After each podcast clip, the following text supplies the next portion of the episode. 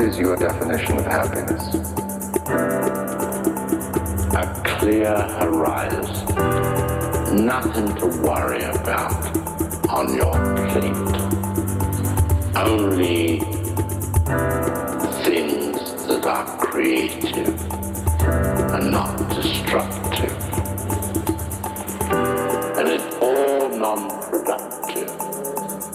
We do go in for these various emotions, call them negative emotions. But when all these are removed and you can look forward and the road is clear ahead, think that's as happy as I would ever want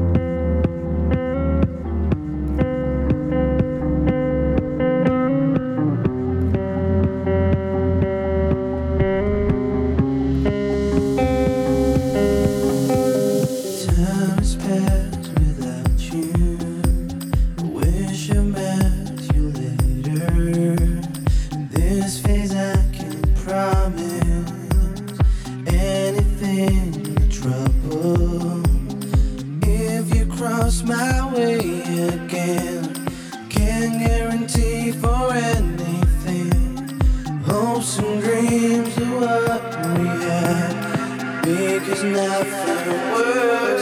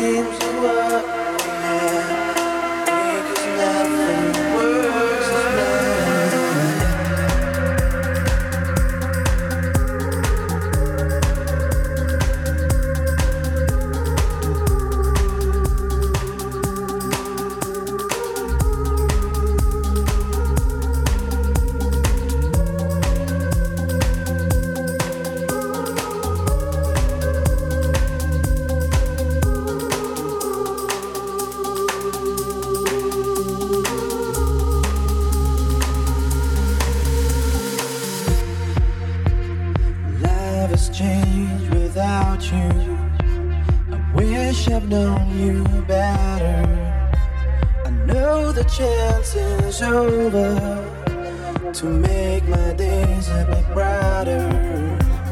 Please to cross my ways again. No, I change for anything. Hopes and dreams are what we have. Because nothing works as planned.